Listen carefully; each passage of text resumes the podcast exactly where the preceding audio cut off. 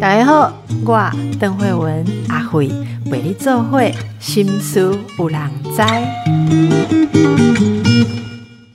今天我们要谈的是学校里无处可去的少年啊，这个真是让我看了觉得非常非常的有感哦。好，那在介绍这本书之前，先介绍我们的来宾。今天来宾是我们的陈淑婷，呃，我们生动盟的理事长淑婷。淑婷你好。嘿，各位听众朋友，大家好，邓医师早安。常听我们节目的已经跟淑婷很熟了，哎，我们对于亲子啊，对于教育，然后以及对于社会上很多这个单面向的观点，提出很多的反思的淑婷，今天来跟我们谈，这是韩国作家写的哦，这是金仲美金崇美啊，他的著作《学校里无处可去的少年》，这个在韩国得了很多奖哈，那他终于有中文版问世了，你有？有参与推荐这本书啊，先跟我们大家说说看你为什么推荐，希望大家在这本书里面看到什么呢？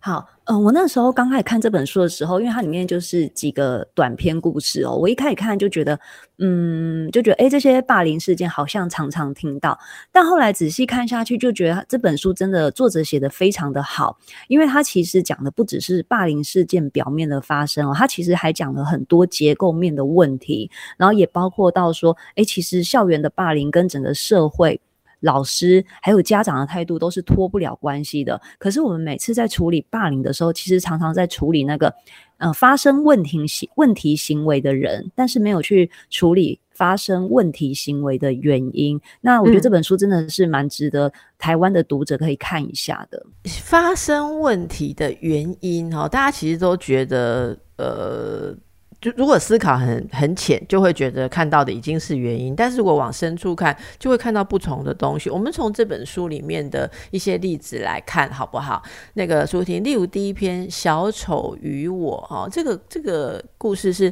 罹患肌肉萎缩症的一个孩子，这个郑宇哈，他受到同学的欺负。那像这样一个事情，我们如果要看到深入的，你刚刚讲的呃原因哈，我们要怎么样扩展自己视野呢？要看到什么？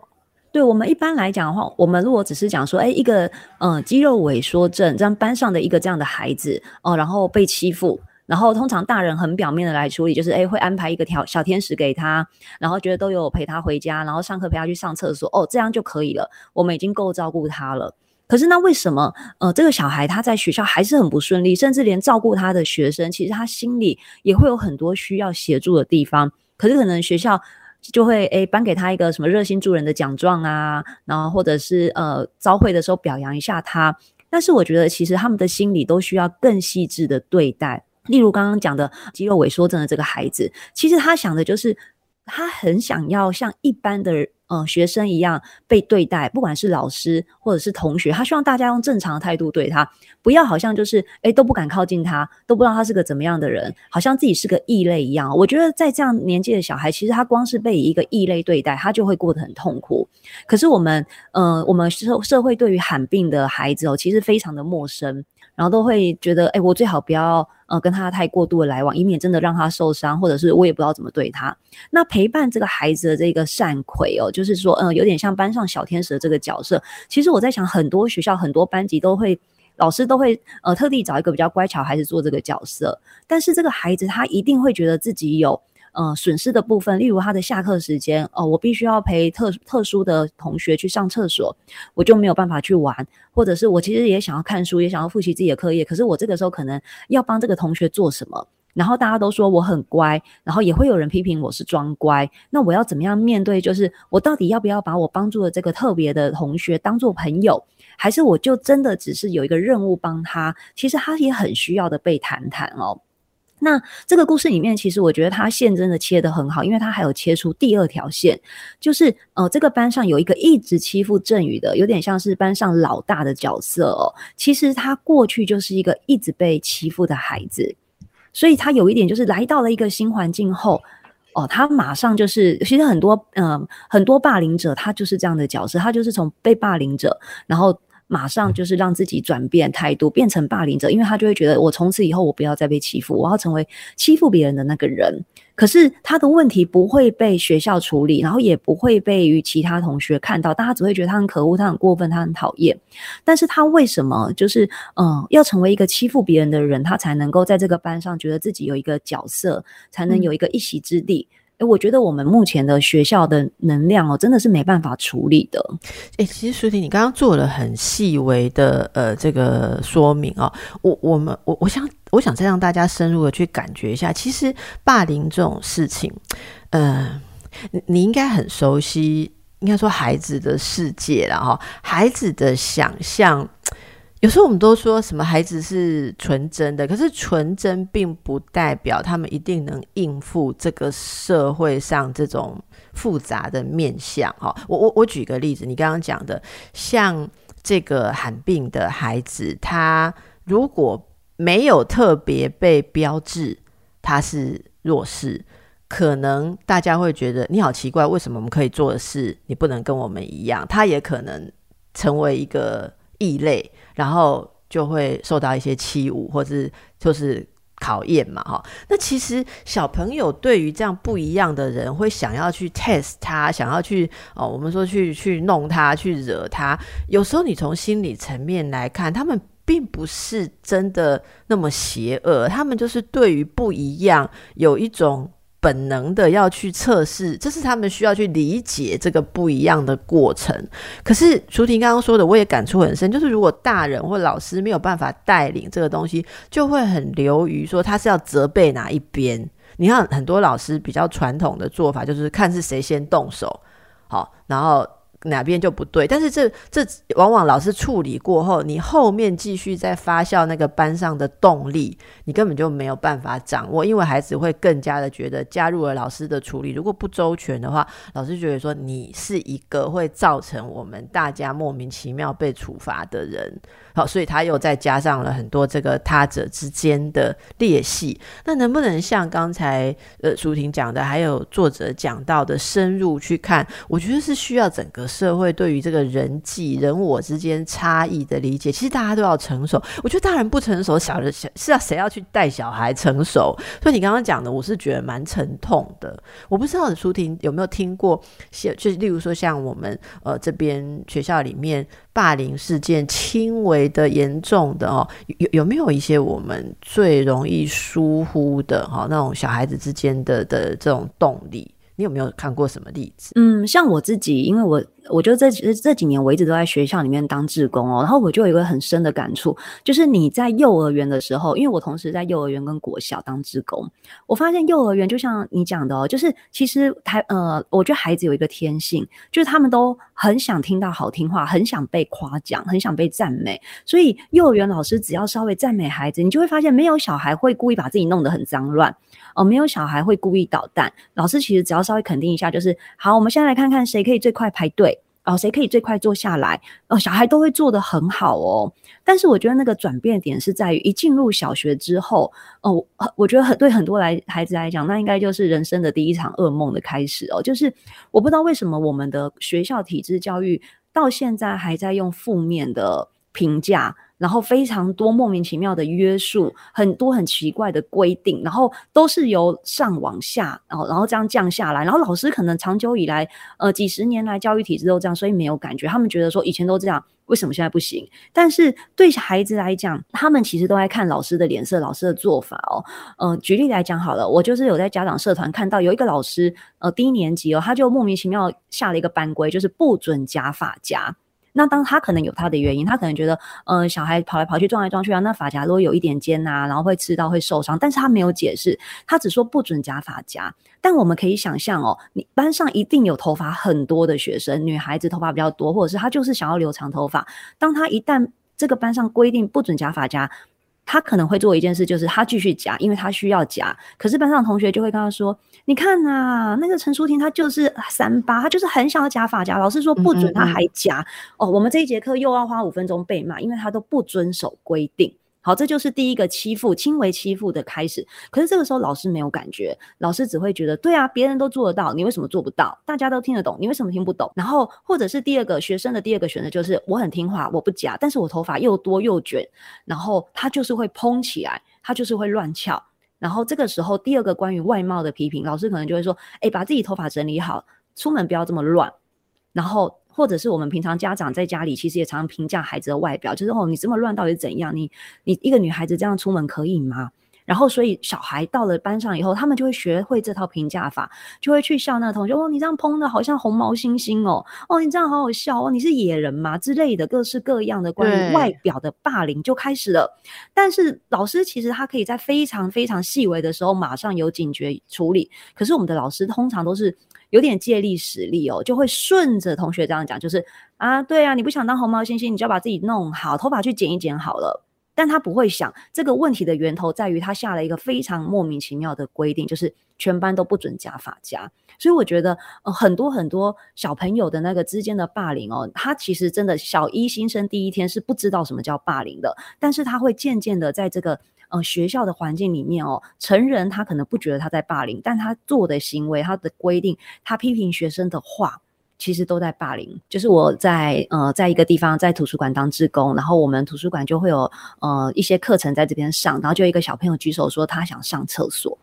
那我们当妈妈都知道，这个时候绝对不能忍，其实你就是要去，对不对？当小孩在团体中举手，他想上厕所，其实他已经很勇敢喽。结果老师的做法是在当众的时候只问他：你为何上课的时候想上厕所？然后接下来是问全班，下课没去上，对，然后问全班，这个同学常常这样吗？所以他做了两件事，一个就是要孩子暴露他的隐私，一个就是要全班公审他。然后那个小孩就很紧张，他快尿出来，他说不出来。然后就有一个学生哦帮忙讲话，就说因为他上一节下课被处罚，不能离开教室。结果你知道老师的判断是，他骂那个帮忙讲话的学生说。关你什么事？我有问你吗？那整个状况就是非常糟。可是我相信这个老师他，呃，整他不只是今天这么做，他可能整个代班的十几年、二十年，他都这样对待学生。那所以这一班我们在这个五分钟内，这个班的孩子学到了什么？是一个人的隐私可以被探问。第二个就是我可以公审你，因为你的行为跟我不同。第三，我想要帮同学讲话，我会被骂。那我们我真的作为家长在那边看，我真的觉得幸好我孩子是自学生诶，要不然我可能当场就会爆炸。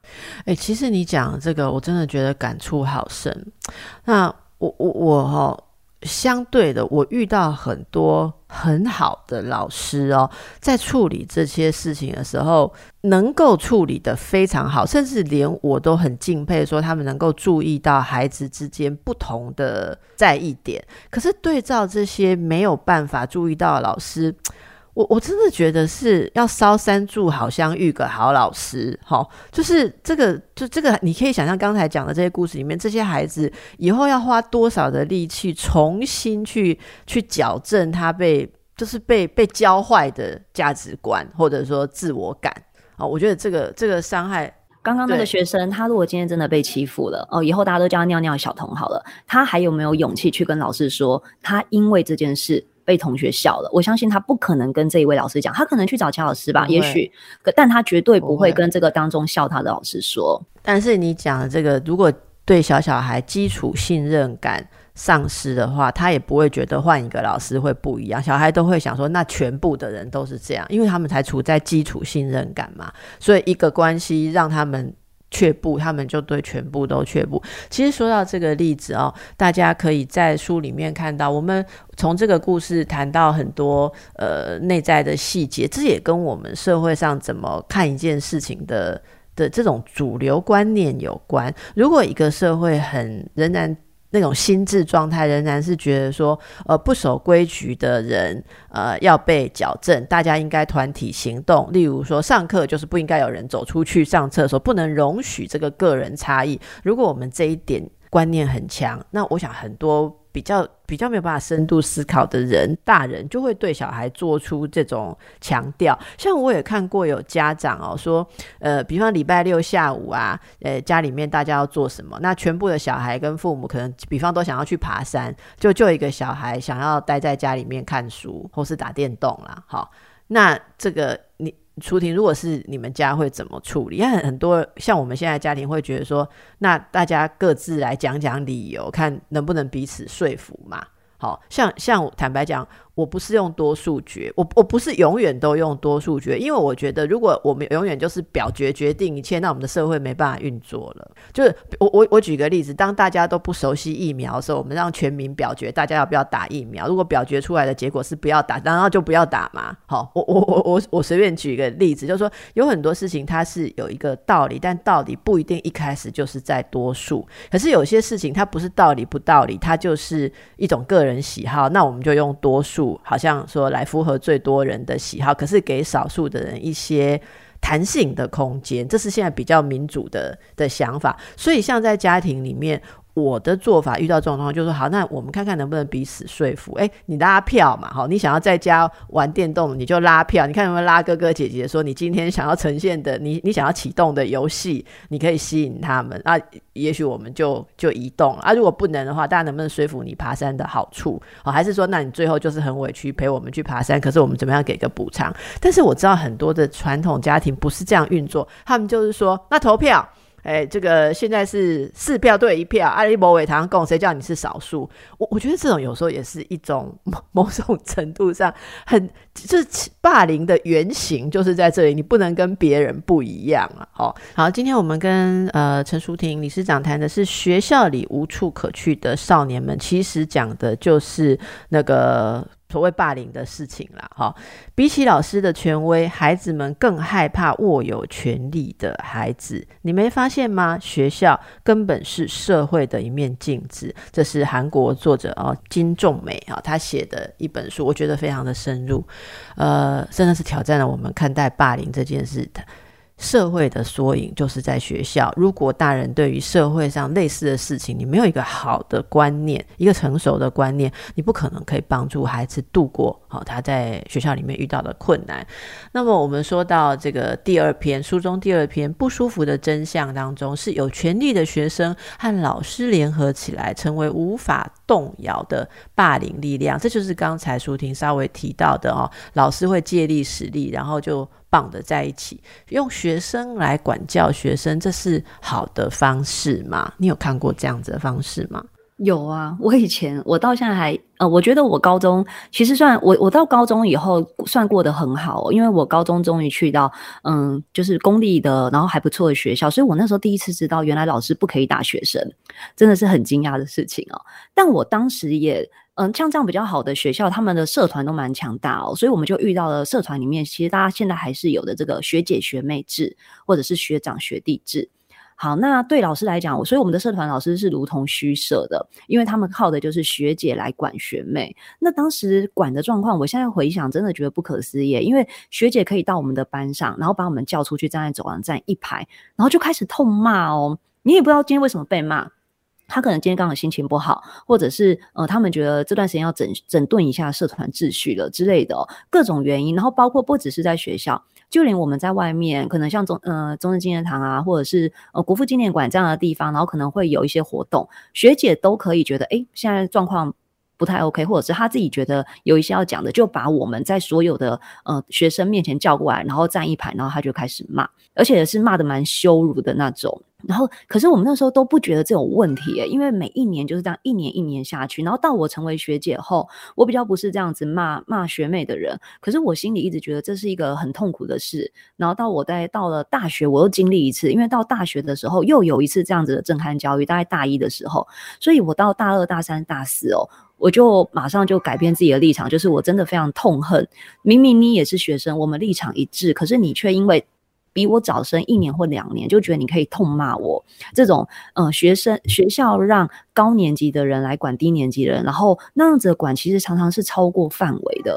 那个那个会这样子管法哦，是不是也是这些孩子他呃抓住权利的一个方式？就是像你说高年级或是被委托的这些孩子，他们也觉得自己化身为有安全感的一方。我记得我们小时候最简单的就是什么纠察队啊。然后风纪鼓掌啊，我常常觉得说风纪鼓掌怎么那么变态？你不是一个小孩吗？你怎么会好像比大人还要更像大人？而且他们在执行老师的规定的时候，大部分都比老师还没有人性。对，就是小孩他突然今天得到了一点小小的权利，对，所以我们就可以想，你看，因为小孩他的心智确实还不够成熟，在这种分化当中，其实分化是统治的一个。基础技术之一，哈，就是把把你要统治的对象分裂，分裂之后，你再结合其中这个大变，哦，这个好像什么合纵连横，从以前就兵法就有讲过，可是这个用在学校，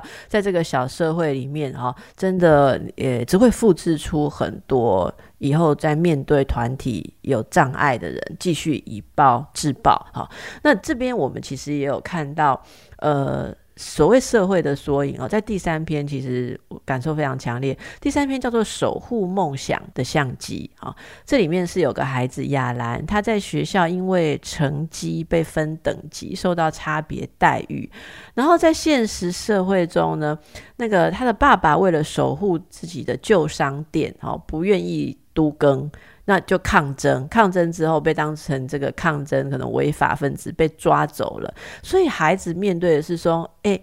不公平是就是一种人生。好，那大人常常都会教育孩子说啊，要平呃公平啊，正直啊，善良啊，哈。然后，但是事实上，你有没有觉得小孩子进了他们的小社会之后，他们其实学到阶级高低、强弱，好。那这个我们如何在教育系统里面改变呢？我不知道你的答案会是从社会改变，还是从学校改变。就其实这真的是一个很玄妙的事情哦，就是大人在看自己的事情的时候，都会觉得我们就是要公平，我们就是什么权利都不能少，我们不能被嗯欺负啦，然后我们不能就是被占便宜哦。所以像你刚刚讲的这一篇守护梦想的相机哦，就是大人他们就是为了不要被都跟啊，在那边抗议啊之类的啊。但是当他们讲到小孩，在学校里面被分等级哦，上班、中班、下班，因为像以前我们的那个升学班跟放牛班哦，他们又觉得对这样很好，因为这样才能够有一个名牌班级，然后我的小孩要考上名牌学校之类的这样的做法，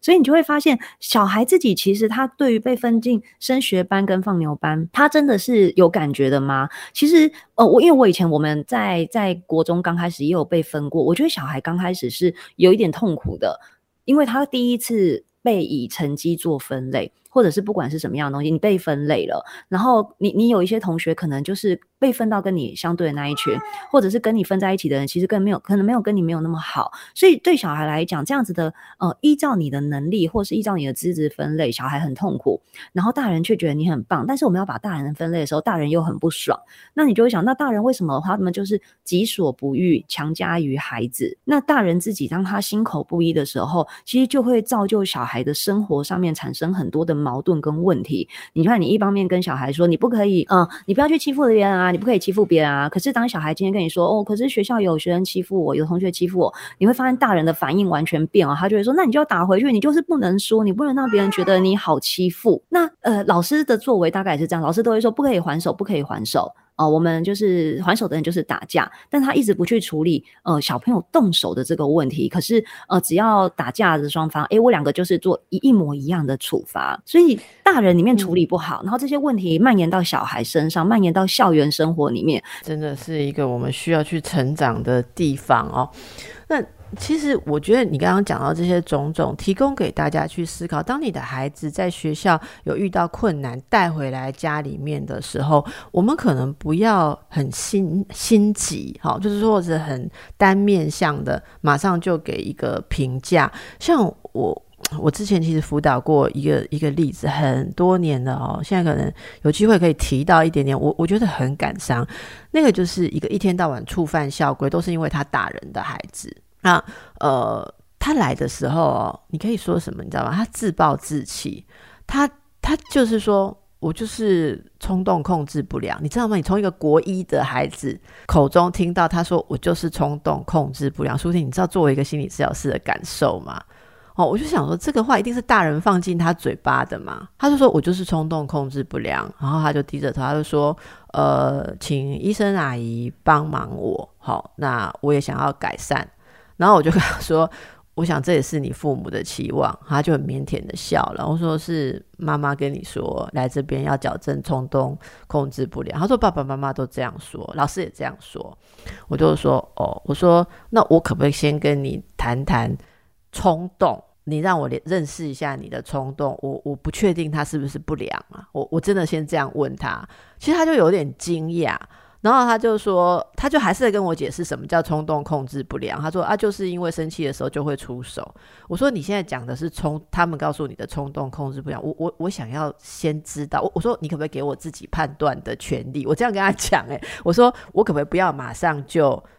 接受？你周围的人之前跟你讲，你可不可以让我现在想想知道一下你所谓的冲动是什么？我等下再来判断有没有不良，好不好？我真的跟他讲了很久，他才愿意 相信说有一个人真的想要听他那个冲动的事件的本身。我后来才知道，几乎他在所有参加校委会、什么评会、评委会，他几乎没有机会可以完整诉说事情的脉络。好，那你知道吗？那个事情的脉络是什么？是他在学校一开始就是他有一个小女朋友，好，那呃国一的男生呃就两小无猜，还有一个他认为的小女朋友，就他们两个人这个下课时间可能就在学校的某一个地方，呃两个人卿卿我我，其实觉得卿卿我我就是可能有时候碰触一下小手，然后呃男生买个。呃，觉得饮料好给女生啊，女生可能也写个什么信件，他们在那边看，然后再分享他们看到的有趣的呃节目，就在笑啊，说说笑笑。结果老师好，老师过来就说你们两个在干什么？哦，这样就说你们在干什么？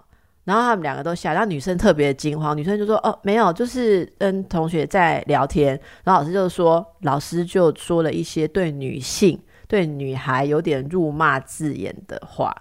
那呃，这个孩子告诉我的其中一次，哈，就是触发他忍不住的那一次，是老师说才几岁就想要勾引男人，满脑子想的这种肮脏事，哎，看你以后会变成什么样下贱的人。你你你说我们听到的时候，我不知道淑婷你听到你会觉得如何？我我真的很惊讶，就在这几年，现代还有老师这样说一个国中。在初尝恋爱滋味的女孩子，可是我相信是真的存在，因为我听到。其实，嗯，其实我相信这是真的耶，因为在不只是孩子哦，就是孩子有时候回来，他会嗯讲出一些你觉得呃你怎么会这样讲话？像我记得我我印象非常深哦，就是我儿子在中班的时候，幼稚园中班而已，他就回来，然后他就有一天突然说：“你闭嘴。”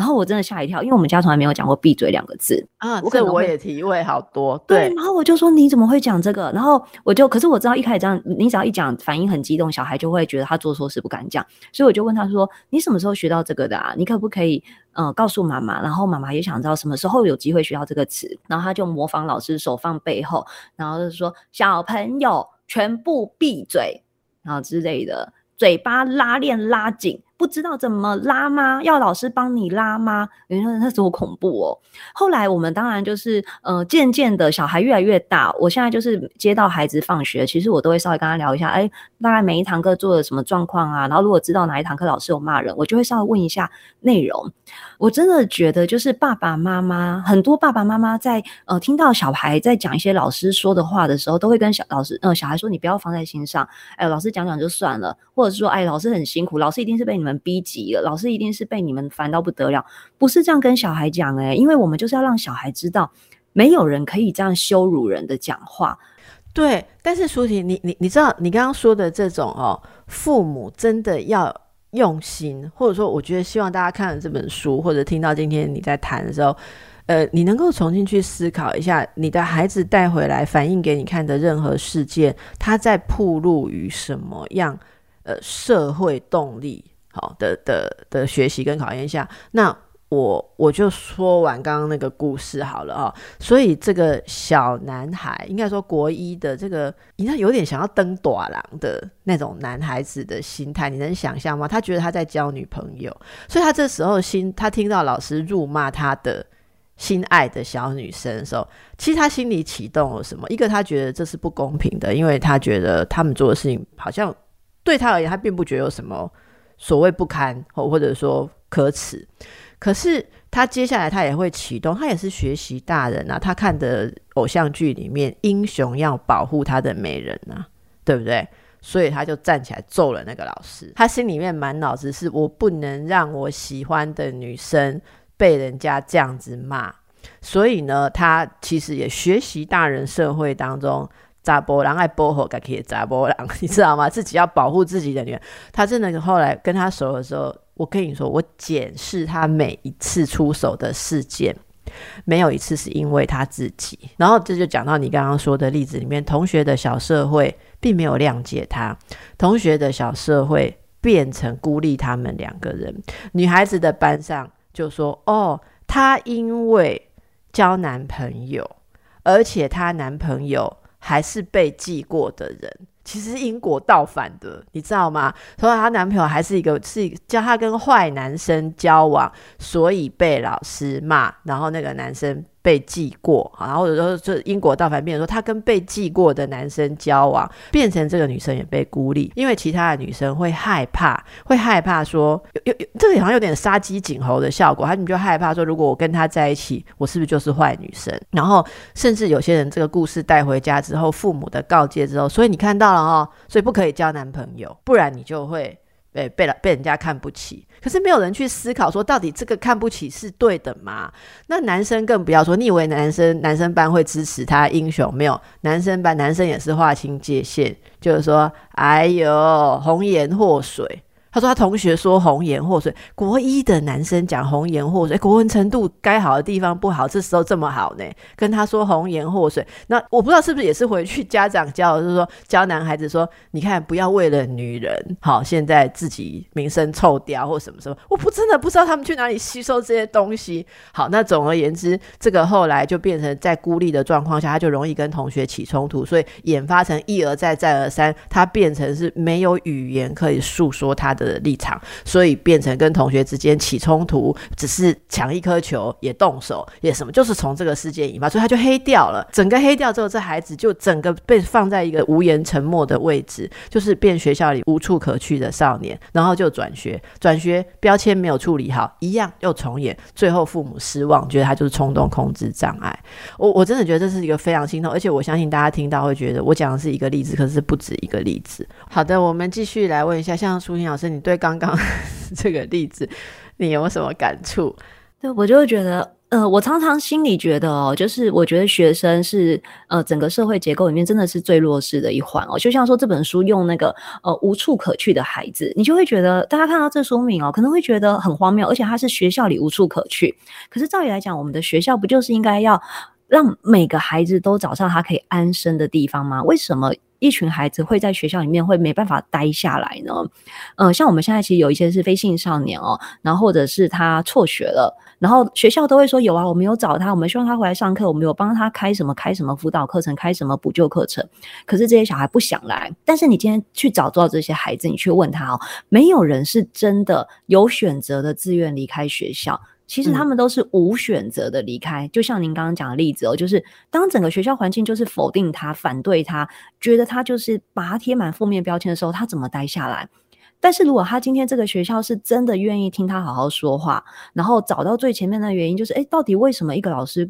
呃，其实这样羞辱人的老师哦，绝对不是一个两个的存在，他也不会只羞辱这一次，然后说什么女学生在勾三搭四啊，吸引啊，吸引男同学啊，呃，说男同学整天在发春啊，呃，想要怎样怎样交女朋友啊，这项的老师真的非常的多，绝对不是一个两个。那你就想，一个老师他其实可以。逼走多少学生，然后把学生逼到转学，但他自己还继续教个二三十年哦，是这个就是我们教育体制真实存在的状况。然后家长他对于小孩回来讲的话哦，其实呃我我也不懂为什么好多家长都觉得自己的孩子就是有劣根性没有错，明明他国小之前哦，你都觉得自己的孩子就是最纯真最可爱，也觉得他好聪明好特别哦。可是当我们的孩子进入教育体之后，你知道吗？家长常常呃听到的一句话就是你要去问问老师怎么说。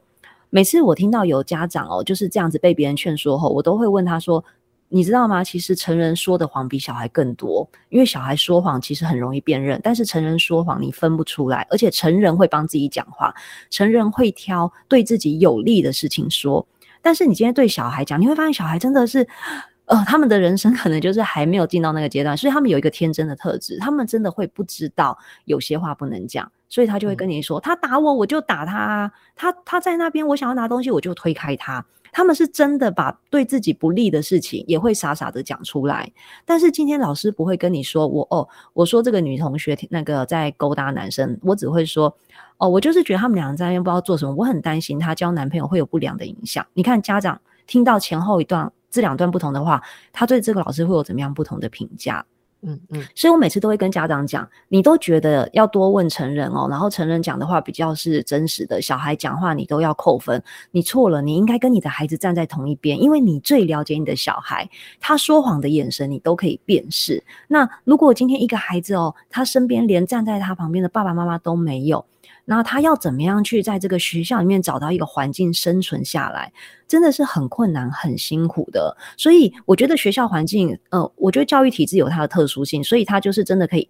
呃，三十年都不变。像我的国小老师 到现在还在教书，他真的是不变的状态。但是我们的孩子是要活在未来的人，所以我都会跟爸妈说，你就是要成为最相信你孩子、最了解你孩子，而且最支持他的那个人。不是说他犯的所有错误，我们都盲目的挺他，他霸凌别人，你。还在说我的小孩没有错，我的小孩被别人带坏，而是你要去找出他为什么成为霸凌者的原因，然后去协助他改变自己，去协助他去解开心理的结，这才是爸妈的责任，而不是站在老师那边跟着一起攻击自己的孩子。我我觉得哈，其实真的老师啊、家长，我们都面对一个状况，有些时候你很惊讶，那么小的孩子竟然面对人性那么复杂的事情了。你到底要怎么教？那很多时候，舒婷刚刚讲的这个东西，我觉得困难是在于大人也都没有好好思考过这些问题。我随便举个例子好了，我哈，我从来都没有觉得小孩的考试分数要被定义为他呃他优劣好胜败了。我我我自觉我们家庭里面是对这个东西，我我会在意他。有没有达到自己的目标？呃，例如说，他今天预计这二十个生字他要写对，那他花了时间去复习。如果第二天考出来，他这二十个生字里面有错误，我会很，我会希望保持一种有兴趣的状态，跟他探讨说，你能不能从结果里面像实验一样的观察出你的复习有什么盲点？那你想不想？你下次想要？写对的时候，你要注意到说，哎，我倾向于好，比方说，我简单讲，例如说我我小学的这个女儿，她在有些士有些字里面有士跟土的时候，有没有两横像士或土？士是上面那一横长嘛，土是下面那一横长。有时候在新字里面的结构，它这个地方会错。这是最常错的，那我就会说，那每次做这个时候，你就要知道，你看到新字的时候，你要注意有两根的 哪一根长，因为这个是你好像比较不会第一注意到的地方。我是这种态度。可是呢，小孩念了几年小学之后回来哦，